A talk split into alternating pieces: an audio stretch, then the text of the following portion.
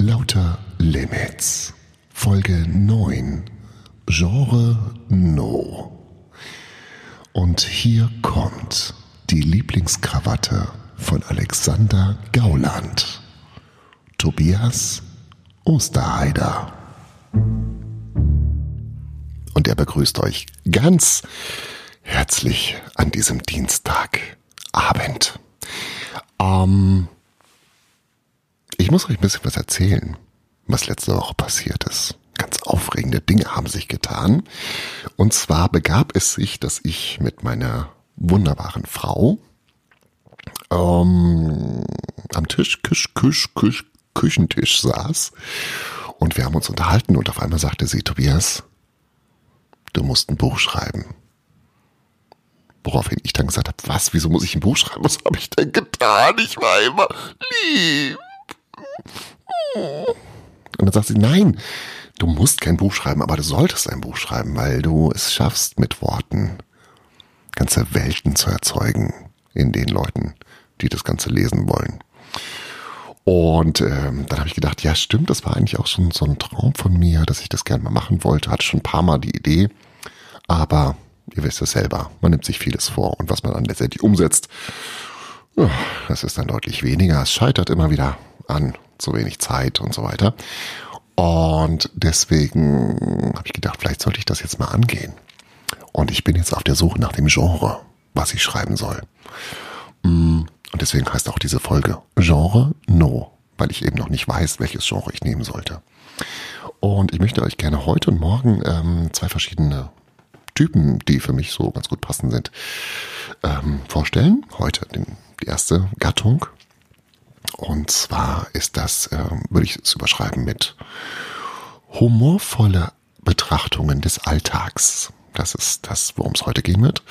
Und morgen geht es ein bisschen mehr in diese autobiografische, gefühlvolle Schiene. Vielleicht ein bisschen melancholisch. Mal gucken. Ähm, und ich würde euch gern heute eine Geschichte vortragen, die ich ähm, geschrieben habe. Und ähm, ja, würde mich freuen, wenn ihr euch das anhören würdet und mal gucken, ob das äh, was ist, wo ihr sagen würdet, ja, solche Geschichten in einem Buch würden wir uns gerne anhören, anlesen. Oder ob ihr sagt, naja, nee, lass das mal, das war jetzt nicht so gut. Ähm, die erste Geschichte handelt vom Einkaufen. Das ist eines meiner Hobbys. Und äh, ja, die Geschichte möchte ich euch jetzt gerne mal vortragen. Also, aufgepasst. Ich bin ganz Ohr. Das ist schön. Es geht los. Ja, ich gebe es gerne zu. Ist ja auch nichts dabei. Ich gehöre zu den Menschen, die gerne einkaufen gehen. Meistens jedenfalls. Egal ob in einer Parfümerie, im Baumarkt, Klamottenläden oder im Supermarkt. Ich mag es, durch die Gänge zu schlendern, mich nach neuen Produkten umzusehen, Ausschau zu halten nach Dingen, die ich bisher nicht vermisst habe, nun aber, da ich ihre ansichtig wurde, ganz dringend benötige. Es gibt aber leider zwei, drei Dinge, die mein Shopping-Erlebnis eintrüben. Und all diese Einschränkungen haben einen gemeinsamen Verursacher. Fremde Menschen.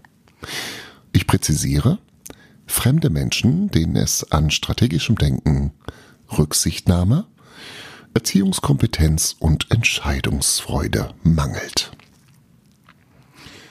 Es beginnt schon beim Versuch, den Supermarkt zu betreten. Eine etwa drei Meter breite, von zwei Glasschiebetürelementen abgegrenzte Luftschleuse bietet normalerweise bis zu drei Personen Gelegenheit, gleichzeitig ins Einkaufsareal zu gelangen bzw. dieses zu verlassen. Nun kann es hin und wieder passieren, dass sich exakt in diesem Bereich zwei Menschen, welche sich schon seit Jahren kennen, zufällig begegnen. Statt nun die Freude über das unverhoffte Wiedersehen im angeschlossenen Café bei vier Flaschen Prosecco gebührend zu feiern, wird die Konversation mangels Einfallsreichtum und Rücksichtnahme einfach dort geführt, wo man sich getroffen hat. In der Zugangsschleuse. Dort stehen nun Erna und Hildegard jeweils mit einem Einkaufswagen bewaffnet, leicht schräg versetzt nebeneinander unterhalten sich über ihre jeweiligen Krankheitsverläufe und damit einhergehende Beschwerden und blockieren nebenbei sämtliche Notausgänge. Am liebsten würde ich wenigstens eine der beiden Blockupy-Aktivistinnen mit meinem Einkaufswagen aus dem Weg rammen. Doch dies verbietet mir meine Höflichkeit. Also belasse ich es dabei, freundlich um Durchlass zu flehen und raunte den Ladies im Vorbeigehen zu. Übrigens, zunehmende körperliche Beschwerden deuten darauf hin, dass sich ihre Zeit dem Ende nähert. Also verschwenden Sie keine Mühe mehr darauf, beim Joghurt auf das längste Mindestheiz Mindesthaltbarkeitsdatum zu sauchen und gehe meiner Wege. Ihr wisst, was ich meine. Die Gemüseabteilung ignorierend steuere ich die Fleischtheke an. Dies haben offenbar von mir auch andere Menschen schon getan und so reihe ich mich in die Schlange ein, geduldig, wartend. Zumindest so lange, bis mein Aggressionspotenzial besorgniserregende Dimensionen erreicht hat und ich mich zügeln muss, den Mann vor mir nicht mit hunderten Mettpäckchen zu schweinigen. Der nämlich ist ein klassisches Beispiel für da waren die Augen mal wieder größer als sein degeneriertes Gehirn. Zunächst arbeitete er brav den Einkaufszettel von Gattin Hilde ab. 150 Gramm Salami, eine Fleischwurst, zwei dicke Scheiben Sülze und vier Schnitzel. Während die Fleischerei-Fachverkäuferin das Georderte fachgerecht verpackt, erblickt der Kunde mit seinen gichtgetrübten Augen die reichhaltige Auslage der Qualitätsmetzgerei. Er fragt nach. Das hier vorne, was ist denn das? Serrano-Schinken, lautet die klare Antwort. Aha. Und äh, ist, das, ist der vom Schwarzwald? fragt der kritische Kunde nach. Nein, äh, der ist vom Schwein, präzisiert die Verkäuferin. 14 Minuten später sind Herkunftsländer, Vitamingehalt und Fleischzusammensetzung der 73 angebotenen Brotbelege animalischen Ursprungs geklärt und der zufriedene Verkäufer verlässt mit toten Tierbestandteilen im Warenwert von 1253 Euro den Ort des Verbrechens. Ein kurzer Abstecher zur Kühltheke. Mittlerweile sind Joghurt, Käse, Butter und so weiter in endlos langen, mit Schiebetüren verglasten Schränken gelagert, welche die Orientierung erleichtern sollen. Klappt aber nicht bei jedem. In kontemplativer Stille versunken, steht ein etwa 50-jähriger Mann vor der riesigen Vielfalt und wirkt überfordert. Das würde mich nicht stören, wenn er zwischen sich und der Glasschiebetür etwas Handlungsspielraum lassen würde. Macht er nicht. Er steht nach Brunch-Puster-Style Ausschau haltend, exakt fünf Zentimeter vor der Glastür. Und vor der Butter. Okay. Also heute ohne Kerrygold nach Hause. Vorher ein kurzer Ausflug in die Tierfutterabteilung. Witzigerweise stehen hier Knusperstangen für Kaninchen in unmittelbarer Nähe zu Katzenfutter von Sheba. Mit erlesenen Kaninchenfleischstücken. The Circle of Life. Hm. Jetzt aber schnell zur Kasse.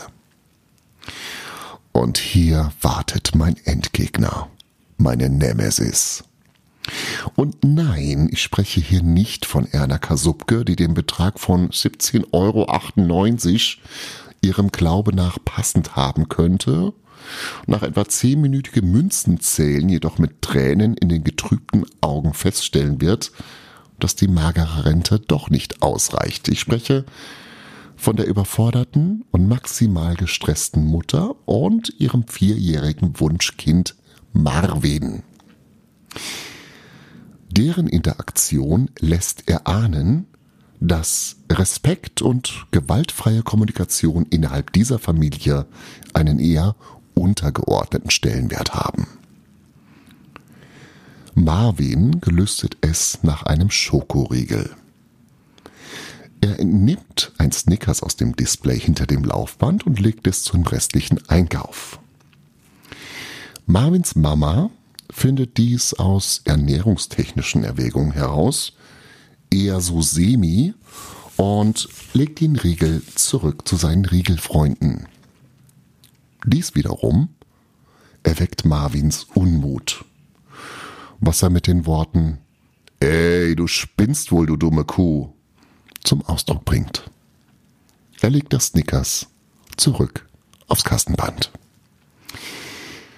Dieses Spiel wiederholt sich schier endlos.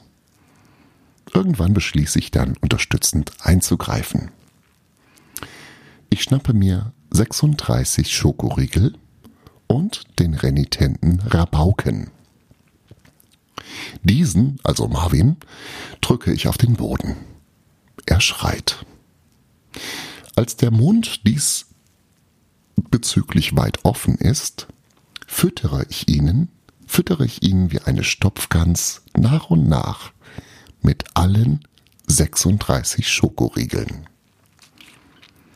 Unter Zuhilfenahme eines Besenstiels befördere ich die Erdnussriegel in seinen Verdauungstrakt. Marvin weint. Und kurze Zeit später vomitiert er eine schokoladige Nusspaste. Hm. Zukünftig wird er um Schokoriegel einen weiten Bogen machen. Die glückliche Mutter bedankt sich herzlich und drückt mir 50 Euro in die Hand. Das also ein Beispiel, wie so ein Buch aussehen könnte, weil so eine Geschichte aussehen könnte. Humorvolle Alltagsbetrachtung. Und ich würde mich freuen über Rückmeldungen, wie ihr diese Geschichte fandet. Ob äh, sie unterhaltsam war oder eher geschmacks... Äh, geschmacklos oder so. Einfach ein kurzes Feedback würde mich freuen. Und morgen gibt's dann eine weitere Geschichte und die wird dann ein bisschen anderes, ähm, ein anderes Gefühl ansprechen. Also, vielen Dank fürs Zuhören und wir hören uns morgen wieder. Bis dahin, gute Zeit. Lauter Limits wirkt. Im Inneren des Ohres.